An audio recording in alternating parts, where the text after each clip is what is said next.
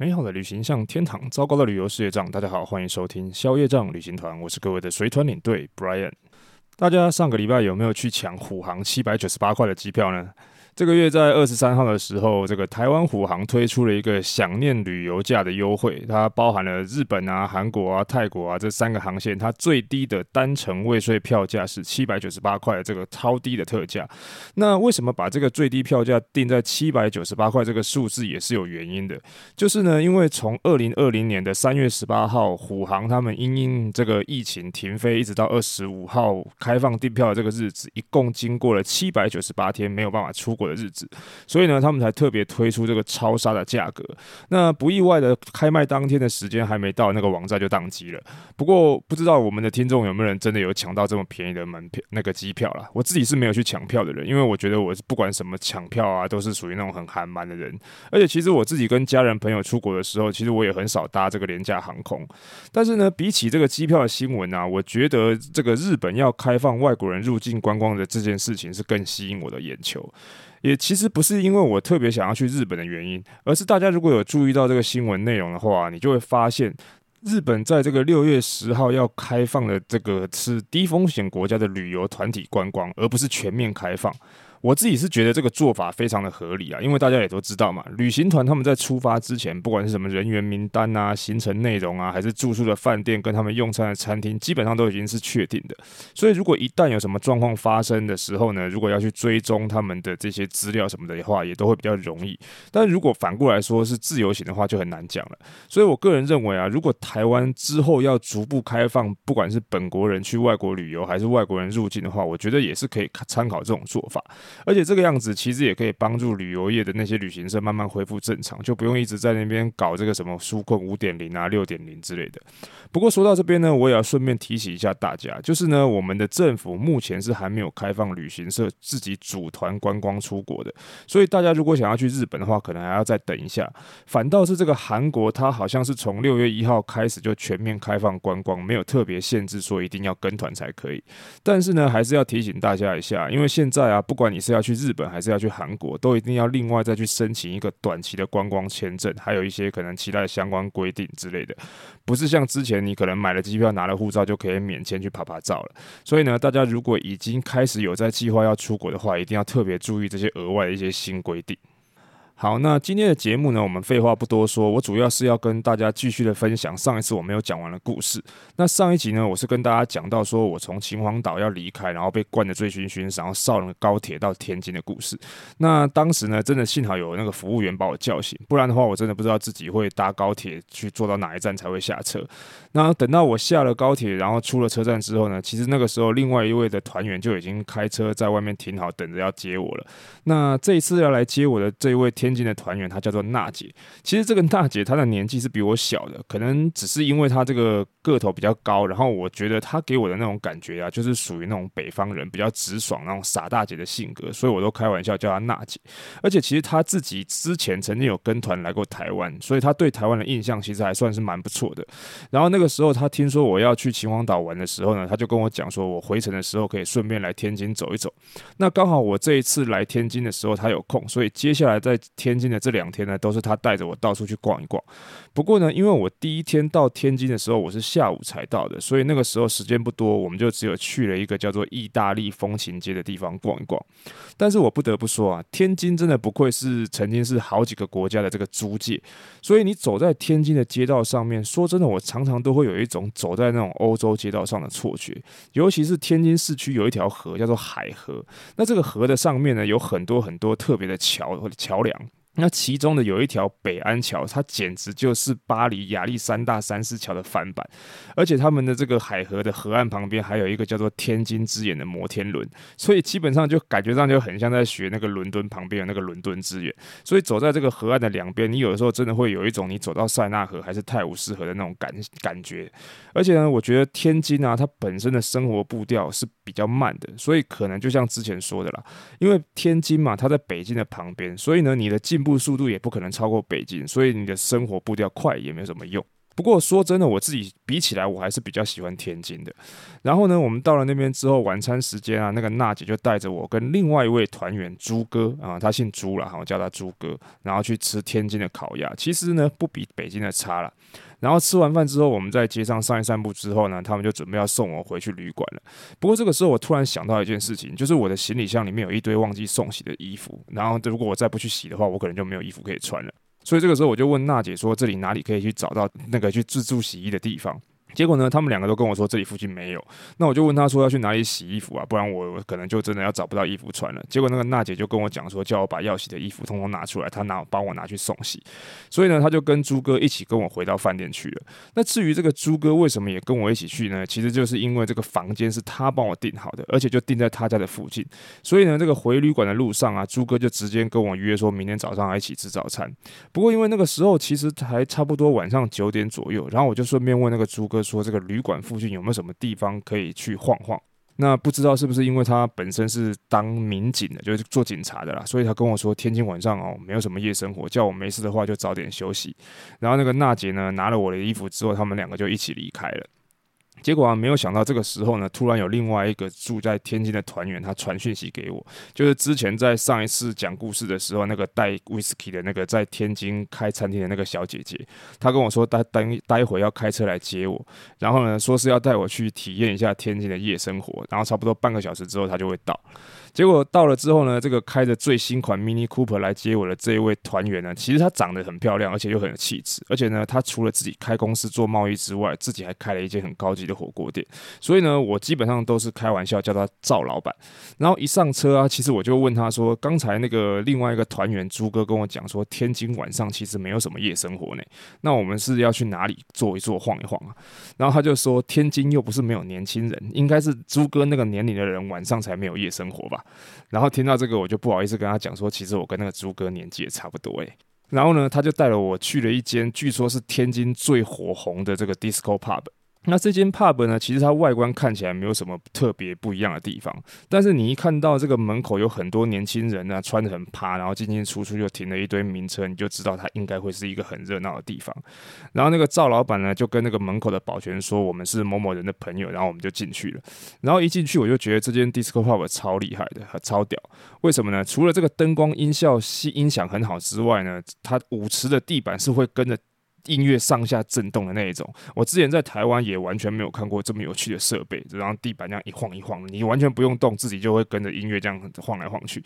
然后呢，走到那个座位呢，你大概就可以感觉得出来，赵老板的那个朋友应该是蛮罩得住的，因为他的那个开放式包厢就在舞池的旁边，DJ 的正对面。然后除了他以外呢，就只有另外一个男生在旁边，然后其他周边都是一堆年轻小漂亮的小姐姐在绕着他们在那边跳舞。然后我们跟他朋友打一声招呼之后，他就跟很客气的跟我们讲说，如果你想要喝什么的话呢，就旁边自己拿。然后这个时候我就跟那个赵老板讲说，我说他这个包厢的位置真的超好的，旁边还有一个什么都有的那种小型吧台，这样子如果要点饮料喝的话呢，就很方便。结果那个赵老板跟我讲说，旁边你那个看起来很像吧台又很像酒柜的地方，根本就不是吧台，因为那里面全部的酒通通都是他朋友的酒。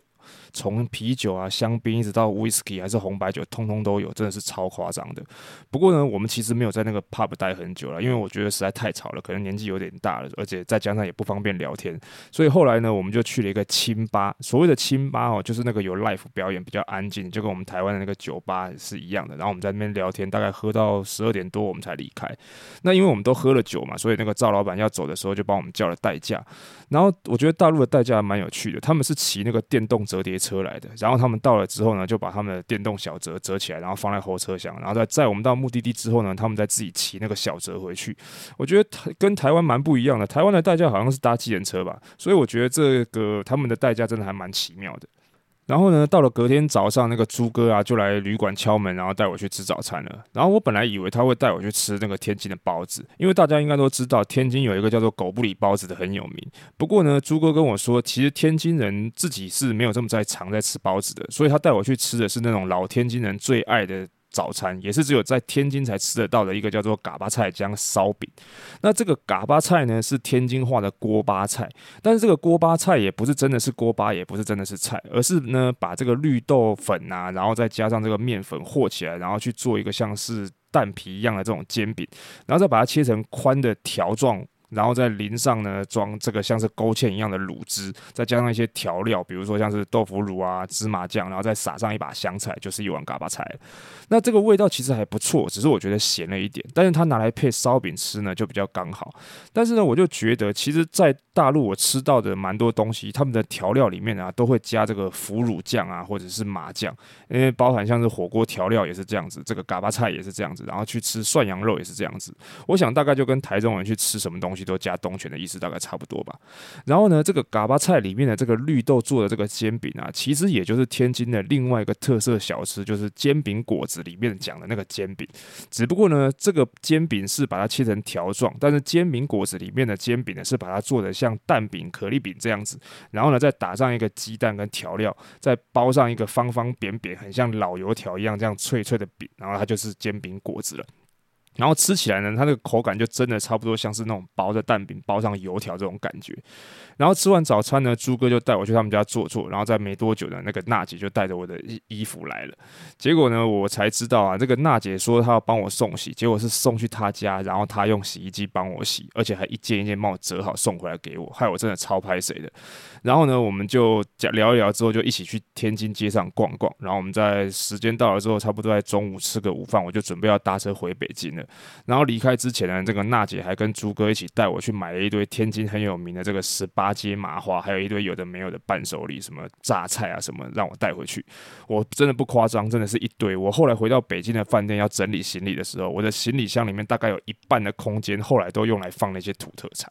然后呢，回到北京之后，我也没有闲着。下午我回到饭店安顿好了之后，我晚上就跟之前我们一起去秦皇岛的那对夫妻一起约着去撸串。那其实大陆人讲的撸串啊，讲的就是去吃烧烤。只是呢，因为那个烧烤都是一串一串的嘛，所以呢，他们就讲取了一个很有趣的名词叫撸串，算是动词。那这个撸串的店呢，其实跟台湾我们去吃烧烤的那种啤酒屋是一样的。然后跟他们聊一聊天之后呢，我才知道这个夫妻呢，其实都是北漂来北京工作，他们都不是当地人。那老公呢？是做新闻媒体的，老婆是在这个公股银行上班，就是大陆他们讲这个四大行。然后夫妻俩其实收入都算是不错了，但是呢，还没有想要生小孩，倒不是因为他们不想生啊，而是因为北京居大不易啊。这个在北京呢，如果你想要买个房子，是比台北要买房子是更难的一件事情。因为如果你有听过的话，北京有所谓的什么二环、三环、四环、五环、六环，那其实这个讲的环啊，就是环状道路。那你可以想象一下，基本上三环之内就可以说是。北京的这个精华地带，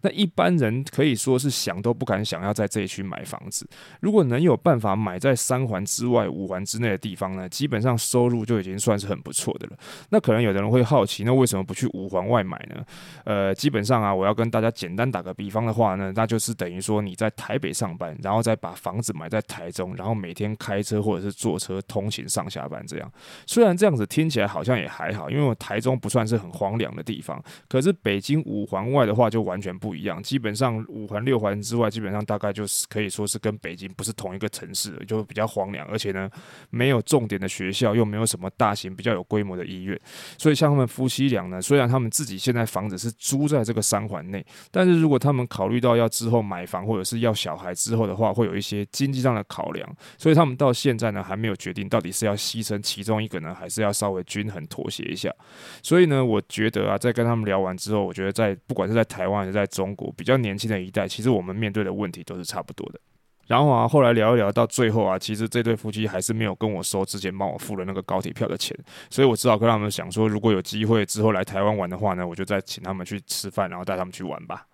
好，那这些呢，以上就是我带完第一团陆客团去欧洲走一趟回来之后的一个有趣的小旅行。我觉得能够去一些这种没去过的地方走走啊，还可以顺便认识一些这些大陆朋友，然后了解一下他们的生活跟他们的想法、价值观什么的，是觉得蛮不错的。我自己觉得是一个很特别的经验。然后呢，我也很感谢这些团员，他们有把我当成像自己的朋友一样来招待我。那我自己也觉得我应该算是运气很好的人，才有机会可以认识他们。因为即便是像我后来。带的第二团，其实一路上也没有什么问题，大家的这个相处也还 OK。但是呢，结束之后就很正常的 say goodbye，就没有像这团一样认识这么多朋友。所以呢，到现在我偶尔还是会用这个微信啊，跟他们聊聊天，然后联络一下感情。只可惜呢，后来疫情爆发之后，我也就没有再过去带团，然后他们也没有办法来台湾玩，只能想说，希望我们两边之后都开放的时候呢，再看看有没有机会见面了。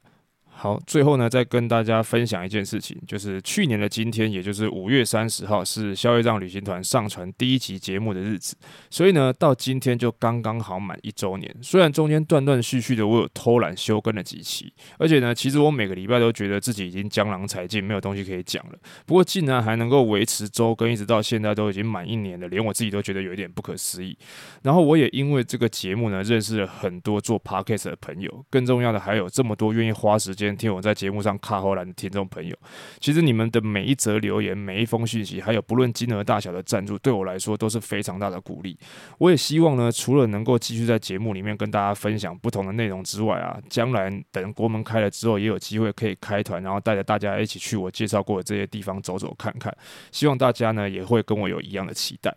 那节目最后呢，来回复两则听众朋友的留言。第一位呢是这个 Where Teachers，他说呢喜欢您的节目，听了几集觉得很新奇，尤其是陆克那集颠覆原本偏见，希望可以多说说国外文化。那首先呢，感谢这位听众朋友喜欢我的节目，也希望你会喜欢这两集我分享的这些内容。我觉得很多事情都是这样了，你要自己去听见、看见，才会知道跟你之前听别人说的有什么不一样。然后之后呢，我也会继续去寻找一些我自己觉得不错的题材来分享，希望你可以继续支持。那第二个留言是来自这个戴兰吉娜，他说呢，好听的背景音乐，背景音乐很棒，轻轻柔柔搭配着主持人分享节目内容很精彩，是一趟美好的旅程。我只能说这个真的是令甘甜呐，我觉得自己弹的真的超烂的，而且呢常常会胖手指，不小心拨到其他的琴键。不过我后来发现这个音乐软体里面其实是有卡林巴琴的音效，所以之后也许我会用这个电脑来取代人工去弹这个背景音乐吧。不过还是感谢你的鼓励，也非常谢谢各位听众朋友支持。如果大家呢对于节目有什么任何的建议啊，或者是鼓励，都欢迎各位到消业障旅行团的粉丝专业，或者是 IG 私讯，或者是留言跟我分享。那如果你喜欢了我的节目呢，也希望大家可以在 Apple Podcast 写下你的五星留言，或者是呢在 Spotify 呢给我一个五星评分。那今天的节目呢就先到这边，消业障旅行团，我们下次见喽，拜拜。